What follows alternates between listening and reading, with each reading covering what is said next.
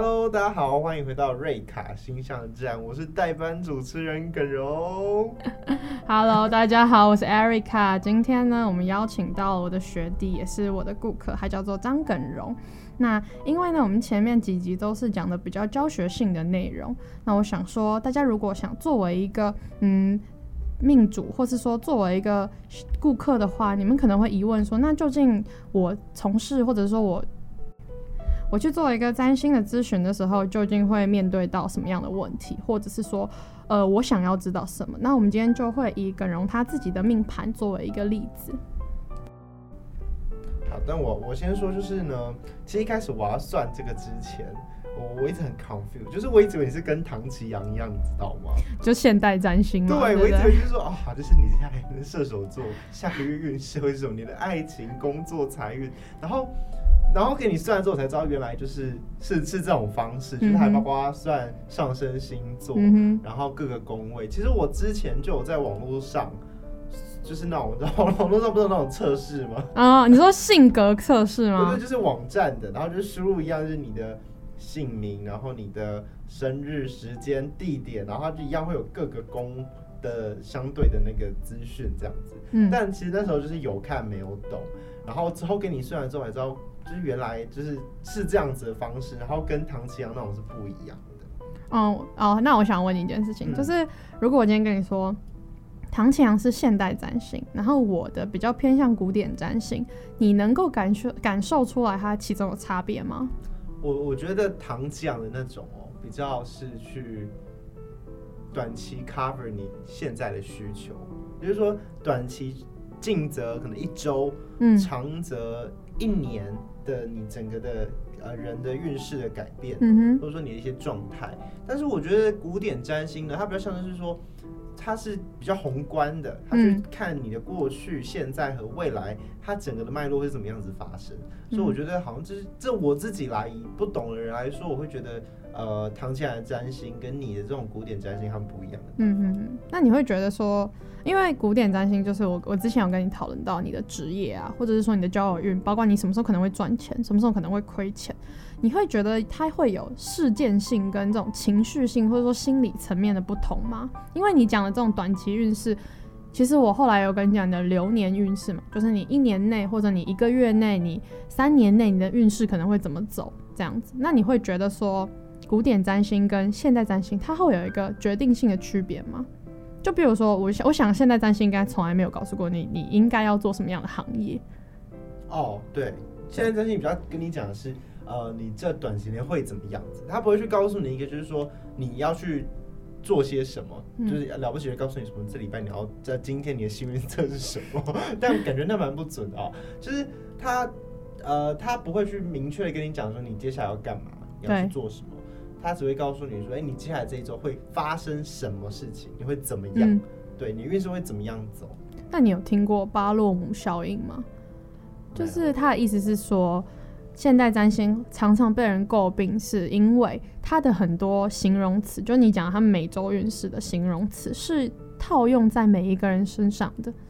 譬如说，他说，如果今天，呃，他说，诶、欸，你下一周要小心，可能会损失财物哦。那你买东西，你多买了一个，你冲动消费，你可能也觉得是损失财物。嗯。然后你今天多加油钱，因为你出去玩，也可能是你说的损失财物。那如果今天他真的是不小心掉了钱，他更觉得是损失财物。可是如果今天他很小心，他因为听到这句话很小心，所以没有多花钱的时候，他就觉得说，哦，是因为我听了这句话，所以我才没有损失。可是实际上我们这样子来看的话，就会适用在所有人身上。你有想过这件事情吗？好，我其实之前就听过，就是一些不相信星座朋友就说啊，你那个就是套用在谁身上都还可以。嗯，但有时候我就会。跟自己说，哎、欸，没有啊，就是好像真的还蛮准。你是你说你有自己催眠的成分吗？就像是从二零二零年呢开始，唐志阳就说射手座明年会啊，今年会有很好的桃花，已经要二零二二年了，桃花还是没有出现。对，可是你那个又更偏向大众占星嘛，因为我们只是很广泛的，像我们之前前面几集有讲到说，你只看了你的太阳星座的时候，你是没有办法很好的用其他法则去推运你的中天，毕竟每个人出生的时间不同，出生的地点不同，所以理所当然的。每个人的际遇也会不同。好，今天很谢谢耿荣来给我们做案例分享。嗯、我会想要选用他的案例，第一个是因为我们前面有讲到，古典占星是非常重视一个人的格局的，它决定了一个人的财务，决定了一个人的职业，决定了一个人的婚姻状况。那我前面有提到说，嗯，只有零点零二趴的人可能有我说的那种呃命中富贵啊，或者是命中带财的格局，梯形相位，或者是大三角这种格局。可是呢，多数人哎，就是比如说经济状况稍微好的人，或是说哎，他可以在他的事业里面相对有成就的人，他通常会呈现的是这种群星汇聚的格局。那群星汇聚就刚好是耿荣有的，耿荣呢是。金星、月亮、冥王星、太阳、水星都落在第三宫射手里面，所以当然的，我们在讨论一个人的命盘的时候，首先从星座来看，最容易想到的事情就是，诶，他的很多行星都落在射手座上，所以他可能会觉得，诶，自己的射手座的个性是很强烈的。你会这样觉得吗？诶，所以我是命好的人哦。没有，只是说这是一个 群星汇聚的情况。我跟你说。古典占星跟现代占星最大区别就是，我们不太容易告诉你说你这样是命好还命不好。譬如好了，你这个格局，我之前有讲过嘛，就是群星汇聚会给你很大能量。譬如说，有些人会觉得，哎、欸，我自己的社交能量不是很强，我可能跟别人吃饭吃一次两次，我就觉得哦不行，我要休息，或是跟别人出去玩三天两夜，他就需要自己独处，到最后他可能就受不了。可是像张耿荣这样子，金星落在。射手座第三宫的时候，他会有一种，哎、我想要展现自己，因为金星是爱跟美的能量，并且希望吸引别人爱我的意思，在第三宫兄弟宫的时候，所以它代表了张耿荣会用一种，哎、我我是很 funny 的，或是说我是很有想法的射射手座的这种情况来去吸引别人。月亮在射手座就会代表我相对的，我也需要用这种表现来去满足我自己的安全感。也就是说，你可能会觉得，我今天在一个团体里面，我如果不做些什么，就不像我自己；或者如果我不做些什么，好像我今天就白来了。嗯，你会这样觉得吗？嗯，的确，我我一直都觉得我自己射手性格很强烈，就是在各种，嗯、就是很多人知道我是射手座之后，他就说你真的就是射手哎。嗯，所以我觉得不管是别人看我，还是我自己看自己，我都觉得我的射手性格真的很强烈。嗯、那你说到那种就是。呃，去表现，我觉得这种表现它有很多不同的形式哦，嗯、包括是，例如说我在朋友面前可能就会比较是讲话的那一个，对，或者说在群体里面比较会是去呃具有话语权的那一个，但是相对的在一些，比如说活动团体里面，就又会是比较是领导者的角色，所以我觉得说不管是在哪一种群体里面哦，我都是比较会是主动啊，然后具有话语权，比较是具领导地位的那一个人。嗯所以当然，因为你的太阳也落在了射手座，就是我们说太阳星座是射手座嘛。那我前面有提到，就是前几集有说，太阳落在一个星座的时候，它代表了太阳代表了我想要展现方法，我希望我能够获得权威的方法。我在第三宫里用射手座的方式呃方式展现，就是说我希望我永远是那个求新、求快、求好、有目标、有奋斗、在前进的人。当然，它是这个意思。可是呢，在你的命盘里面，我们会说这是一个非常好的能量，你能够在团团体当中非常好的展现自己。可是我一直要跟大家说要注意的一点是，绝对没有绝对的好或绝对的不好。譬如张耿荣这样可以有得到第一个，他的金星能够吸引到很多的机遇，包括第八宫，因为他的金星是第八宫的宫主星，第八宫是极恶宫，同时也是私人的钱财的意思，与别人互动而获得的利益的意思。所以他可能可以透过团体获得股票、证券或是其他小道消息里而获得的短期利益。可是呢，他同时也要注意，他的水星落在第三宫，可是却陷落。什么意思呢？水星是有好的沟通的意思。当月亮跟水星在一起的时候，会说我的月亮跟水星造就了我好的说话能力，因为我练习这样的说话能力，能够给我安全感。我认为我在团体里应该是要一个会说话的体面的样子。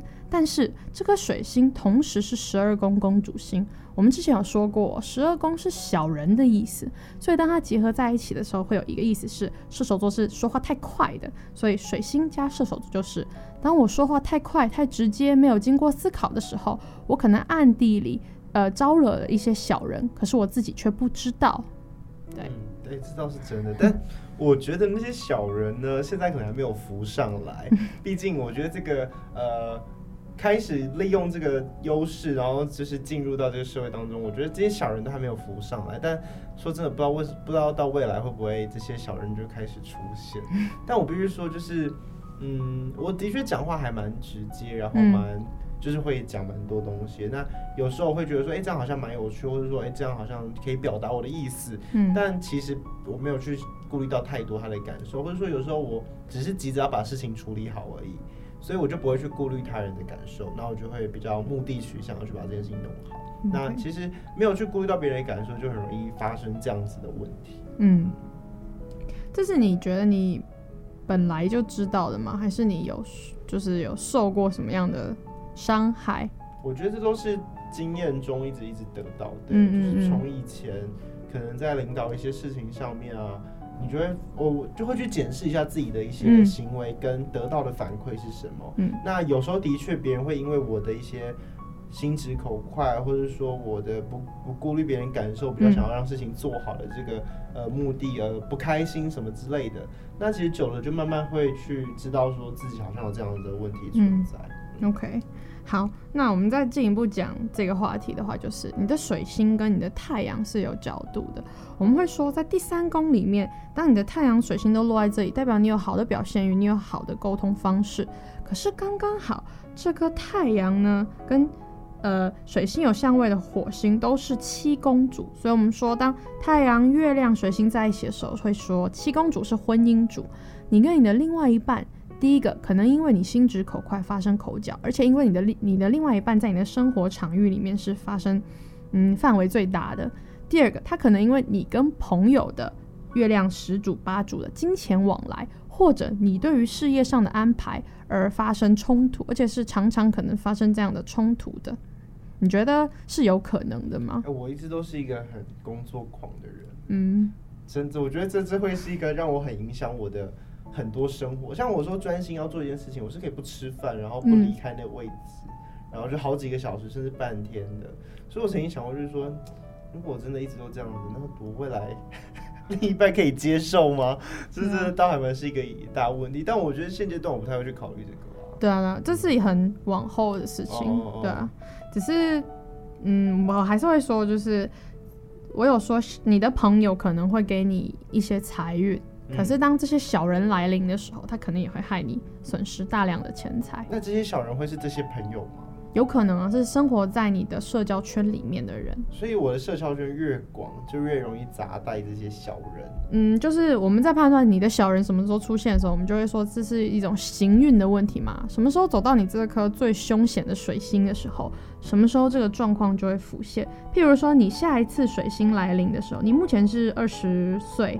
木星开始走运，木星是你时宫里面的旺星，因为木星天生是一颗吉星，然后现在又是很强旺的状态。下一次水星来临是在二十六到二十八岁之间，请记住，这个时候如果有人找你合伙投资，尤其是投资在股票的部分的话，要特别小心，可能呃你太冲动或是太相信朋友，在那个时候可能会损损失一些钱财。嗯、啊，二十多到二十八哦。对，麻烦身边人听到的时候帮我记下来。为什么不能自己记？可能会忘了。oh, OK，好，那我们下一个要讲的是，我们在讲格局的时候，往往会很直观认为说，哦，那代表这个人的职业一定很好，或者说这个人的财务状况一定会很好。但是我们在讲一个人的格局的时候，实际上在说的是，他可以透过努力得到他想要的东西。如果我们看张耿荣的命盘，他就是一个非常好的在直观上面的反证。因为耿荣的命盘虽然群星都汇聚在三宫，可是我说过财务是二宫、八宫、十宫能够接到财，因为二宫是你的正财，八宫是私人互动的钱财，十宫、十一宫是你能够接到社会上的钱财。可是香港人的第二宫呢，却落在了二宫主是火星。落在了第六宫内，第六宫是工作奴仆的意思，代表他是一个需要透过劳力、需要透过很辛苦的方式去赚钱的人，代表是一个劳碌命，并且这样子的钱很可能因为他在社交场域中很快就花掉，而且他自己也不是很在意，因为火星跟太阳都有这种好面子的意思，我我一就想要做大哥，或者我就想要请客，所以我就把这个钱很快的花掉。对吗？好难过，劳碌命啊！就是你很你很努力的工作啊。但嗯，我的确还蛮喜欢在一些朋友很好朋友之间的社交场合，我很大方啊，这这这个我们就嗯哦，我处理掉或什么的，或是说会很乐意把金钱花在很多朋友的娱乐啊，嗯、或者是有时候酒局或什么，就很很乐意去参加这样子。哎、欸，但是我有一个问题，就是说，嗯、就是说，呃，这个劳碌命的劳碌会是我开心的劳碌吗？还是是？不开心的劳碌，因为我觉得其实劳碌又分两种，就是说你很开心的做啊，那我觉得很棒，就是毕竟你是做的开心，然后虽然你要很辛苦才能赚到钱，但至少你是在快乐当中辛苦的赚到钱。嗯，但另一种劳碌命是可能对我来说不开心的工作，然后赚到钱，可能要我去扛钢筋、扛水泥这种，可能对我来讲就是嗯对，所以我就想知道说，哎、欸，那会是哪一种呢？好，你这个问题非常好，就是我下一个要讲就是每一个事情都没有绝对的好坏。那当我们再看一个人，啊，他很辛苦的工作，可是这件事情对他来讲是不是快乐的？要看那一颗行星的能量好不好。我们来看这颗火星，它第一个证明了我的二宫飞到六宫，我可以透过努力的工作赚到钱。火星是冲动跟欲望的意思，我因为想要赚到更多钱而去努力的意思。再来，我们看火星跟谁有相位呢？火星跟土星呈现了九十度。土星是一颗凶星，火星也是一颗凶星。可是火星在六宫代表努力，土星落在九宫，我们说的这种嗯比较高远的宫位，代表你的求学运，大学以上的求学运，或者代表你在政府机构的求职。当它呈现九十度的时候，我们会说土星跟火星在一起，它可能带给你一种辛苦的感觉。所以如果我要做一个解释，我会说，诶，你一开始可能会想要从事跟政府职业相关的公职。或者是想要进一步升学，可是你可能感到很辛苦、很困顿。土星落在双子座会有我想要做，可是我在犹疑，或者我觉得很辛苦，这可能不是我想要的意思。但是这个火星呢，同时跟太阳呈现了六十度，又跟水星呈现了六十度。如果你今天从事的是一个讲话有关系的、跟人群有关系的工作，因为这颗水星落显，你可能没有办法得到像你从事政府公职一样的薪水。可是，在我的感觉，我会觉得这个太阳给你极大的荣耀感、满足感，所以这是看你怎么去选择它。哦，对，就是说我可能会有一个是我喜欢的工作，嗯，但是钱不多，对。那另一个是我呃我没有到那么喜欢的工作，但钱很多。嗯在我的判断里，你最后会去选择那个钱不多、钱相对不多，也不会少，就相对不多。可是你很快乐的工作，因为我们看你的第十宫会发现里面有一颗木星，木星是一个天然吉星，木星也是天然的九宫意思，它代表了我有更高的道德感，或者我有更高层次的追求。它落在巨蟹座，代表说我需要透过这样子的追求来满足我的自我实现，也就是我把我的自我实现。放在了工作高崇高的工作，或者我觉得我对这个社会做了什么？因为木星是我对于整个社会群体的贡献。同样的，这颗木星是三公主兄弟宫跟六公主奴仆宫的呃公主心，所以我会认为你最后会选择一个你认为嗯比较高尚的职业，或者你认为对社会比较有意义的职业，或者对多数群体有帮助的一个职业。我我觉得这的确蛮符合我的个性，就是说。并不是那么经济的一个人，嗯、就是 我并不会因为机会成本比较低就去做这件事情，嗯、而会选择就是说我到底做这件事情开不开心，或是能不能让我得到荣耀感、成就等等的去选择不要做这件事情。嗯，OK。那我接下来如果就是在就是在再过几年，可能就要从大学毕业，那我毕业之后可能就会直接进入职场，那。会在什么时候会得到一个比较好的工作机会，或者说想要的工作？好，因为我们我跟张根荣是同一个系，我们就先从我刚特别提公职，也是因为我们是那个政治系的，所以我们就特别来讲这一块好了。在我认为的你的命盘来看的话，你今年是二十岁嘛，明年走木火运，我会觉得你明年是不是想尝试一些政府公职的事情？明年吗？明年或后年，嗯，二十一、二十二、二十一、二十二、二十一又九个月到二十三又六个月之间。二十一到 二十一又九个月，就反正你就记二十一到二十三之间好了。哦、我会觉得你可能会想要去做一个公职类的事情。嗯，然后接下来是火日运，所以这个公职会比较偏向那种不是考试类的，譬如说呃议员助理。或者是说哦帮忙做那种发言人，或者是当然应该轮不到你啊，但就助理之类的，还没有，还没有那么快。然后我不知道你对于职业的规划是怎么样子的。职业的规划吗？我因为念念政治嘛，所以其实对于公领域的话，会蛮有兴趣的。嗯，那对于之后的规划也会考虑，就是说，那可能可以考虑往这种公领域，但却不是考公家机关的方式。嗯，去寻找相关的职业，这样子。嗯嗯，我也会觉得你你可能相对不是那么适合，嗯，比较制式化，可能对你来讲。公务员无聊死。你不要这样子，我们到这个节目会被别人喷。官样文章的不行不行，这样子，烦死了。好，那我们也来看一下你这两年的运势哦。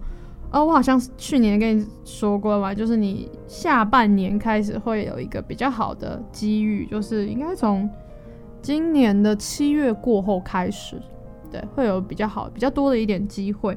然后两年之后，你就会得到一个，因为两年之后，你的木星，你第十宫的木星要跟你的月亮交汇了，所以你可能是透过朋友，或者是透过一些关系。然后有一个贵人，木星是比较长者的意思，出现给你一个工作机会。我会认为那两年后的工作机会你要把握，因为这个工作你可能会持续到两年，就是你两年后然后再工作个两年。不是刚好是我大学毕业的时候。嗯，对，所以我我会觉得是一个很好的机会。你毕业的时候可能会有一个很好的机会，你要把握住。所以我可以踏上就是毕业即就业的专车。我觉得你可能会提早哦，因为、哦、因为这个机会已经开始在慢慢浮现了。OK，对，它就是一步一步的。那两年之后呢？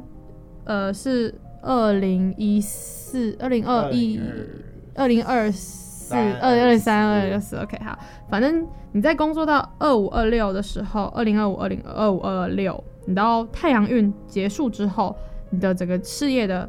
呃，气势气运会上升，所以我会说你两年后工作再两年，你要考虑转换工作这件事情。当然，我会觉得这会对你造成一些困扰，是因为天王星有意外的意思。天王星来到你第三宫，就代表诶有意外的机会出现。可是我可能要对不起我的朋友了，或者我很不好意思，我可能要跟之前的合作 say goodbye。这个时候你内心会有一些纠结，那我会提醒，在这个时候要特别小心。因为机会来临的时候，我们通常会说，哎，要么就没有机会，要么机会就会很多，会一起来。你要小心哪些是小人，水星也一起到来了，所以要特别小心。尤其当你的火星那个时候会走到双鱼座，你可能会，哎，太天真认为，啊，我跟他很好啊，或者说太天真认为说，这个这个一定赚钱啊，然后你就就做了。可是有的时候可能不是像你想的那样，因为毕竟。高风险才高报酬，嗯，你可能会因为朋友而忽略掉这件事情。哦，对，所以是在二六那边会发生的。然后四年呃四年后嘛，你现在是二十岁，所以二十四岁，四年后就发生了。四年四年后会有个机会来临，可是它不会那么快结果。哦，你要赔可能要到二十六岁。所以我可能会这样两年，然后就白做工，或是它是一个。没有你，你接下来的两年，就是你毕业后那两年是顺利的工作，嗯，是过了那两年之后，你可能有个机会来了，然后你就觉得，哎，我是不是应该要转换跑道了，或者说我是不是要做一个副业了？可是那个时候，如果你过于相信朋友的话，或者你没有认真的审视那个事业的风险，你会你会在一年之后可能就会尝到苦果。所以其实可以去做那个转换的，就是你的机会会很多，可是要慎选。啊，所以是可以转换，但就是慎选，对，有可能选到好的，有可能选到不好的。对，因为我们都会说，哎，就像桃花，桃花要么就是死都不开，要么就是朵朵开，嗯、一样的道理。就一个人的气运到了之后，他的机会自然就会很多。只是对我来看，你的这个气运，这个机会是有一好，就是有一坏，要慎选。但不管选哪个，对你来讲都可能是也会有一点不开心。那这个不开心是在你的海王星。到来了，你的六宫内，就是对你来讲，这是一种离别的意思。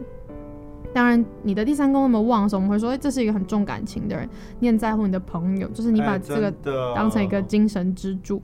你要转换工作的时候，你会觉得很抱歉，嗯，或是你会觉得很对不起，这样子，嗯，这是一个适应的过程。真的很重感情，傻眼。然后，嗯，讲到桃花，我们可以顺便讲一下，因为。你的火星跟土星是七组嘛？火星是七组，所以当然我也会认为他们落在了果宫里面，你应该是会比较晚婚，但是你看起来好像也不是很 care 这件事情。现阶段是还 太遥远，太遥远。啊、好，那最后我有一个问题很想问，就是说，到底像占星和星座，嗯，到底是到底能不能相信？到底是不是真的？OK，因为我身边的朋友真的说，只要跟每次跟他们讲星座，他们都觉得我在胡乱，我在讲的屁话。OK，这到底到底我们能不能信？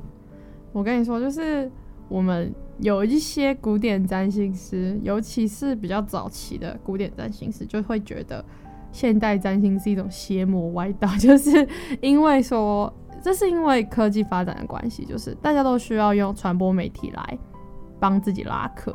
可是只有现代占星可以比较好的，我用十二宫位来讲，就是我们从你的命盘也可以看出，我需要针对你这个人去看你的命盘，每一个宫在哪里，即使你们只差一分钟出生，可能都会有区别。你们在哪个地方出生也会有区别。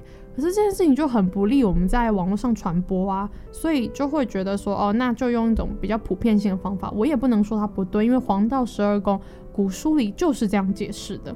只是这个真的准吗？你对于每个人来说，你要说准吗？我觉得应该不敢相信吧。毕竟那种每月占卜不会告诉你说你什么时候会赚钱。哦，你们就是客制化的高级料理啊，唐綺阳那种就是素食店。你不要一直说唐綺阳，烦死了。唐老师他就是素食店。哎、欸，我以前高中的时候学过唐老师讲话。大家好，我是唐唐綺阳啊，欢迎来到唐老师。烦死了，烦死了，反正就是各有不同吧。可是如果让我从古典占星的角度出发，就，呃，我我可以在这里分享一个故事，就是我以前，毕竟我们都是接受过现代化教育的人，应该直观上会不太相信没有科学证伪的事情。你刚才说法好像是你在日治时代，不是，我是说文治代哈，不是科学，不是不是，就是你不觉得现代人很偏向呃，怎么说呢？就是我我们需要证明每件事情它是有科学根据的，我们才愿意相信吗？基本上是啊，对啊，可是。